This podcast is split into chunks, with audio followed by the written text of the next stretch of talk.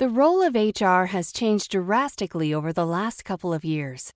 That's why you need Namely, the all in one HR solution that helps you with onboarding, payroll, benefits, compliance, and more, all with dedicated support in one beautiful and intuitive platform. Save time, avoid error, and build a winning culture for your business. Step into the future of HR with the Namely today by going to namely.com.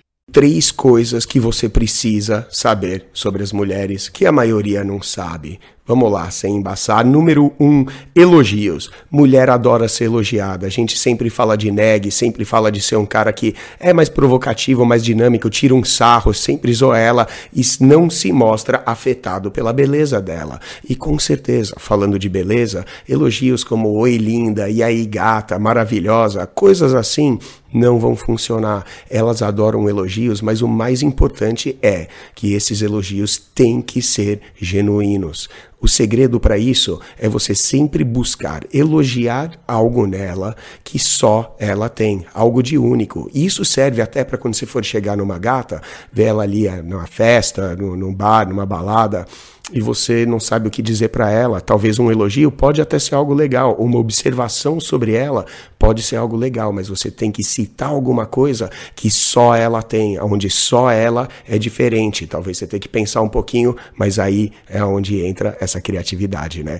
Número dois é sobre ser aquele cara bonzinho. Tem um monte de vídeo aí, eu mesmo fiz vídeo falando que mulher não curte cara bonzinho. Ser um cara bonzinho é o que faz a atração dela ir por água abaixo. Isso aí porque mostra muita falsidade, mostra que você é um cara que tá sendo bonzinho só para entrar ali nas calças dela, cara. Você tá sendo bonzinho só para conseguir alguma coisa com ela. Isso aí ela percebe, ela se liga nisso aí, mata a atração também. Mas não significa que você tem que ser um filho da puta, que você tem que ser um cara cuzão, que você tem que ser um cara maldoso. Eu, por exemplo, com minhas mulheres, cara, eu sou completamente bondoso. Sempre tô fazendo coisas legais para ela, momentos memoráveis, comprando alguma coisa, bajulando sendo um cara legal, mas espera aí, ser não ser bonzinho tem muito mais a ver com você impor os seus limites, saber o que você quer, saber o que você não quer e não ter medo de expressar isso aí, não ser aquele cara que tá sempre tentando alguma coisa com ela, por isso não quer, sabe, fazer alguma coisa que vai ser desagradável com ela.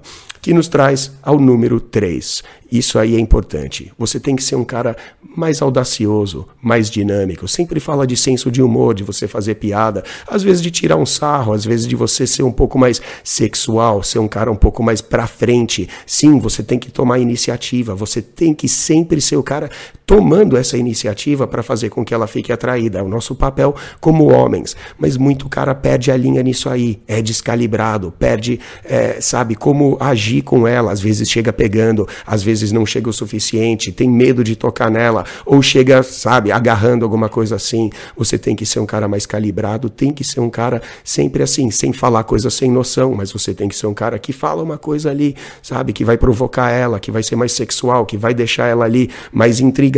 Mas se você falar um negócio chucro, nada a ver, já louco, lançar alguma coisa sexual, pode ser que a atração vá por água abaixo também.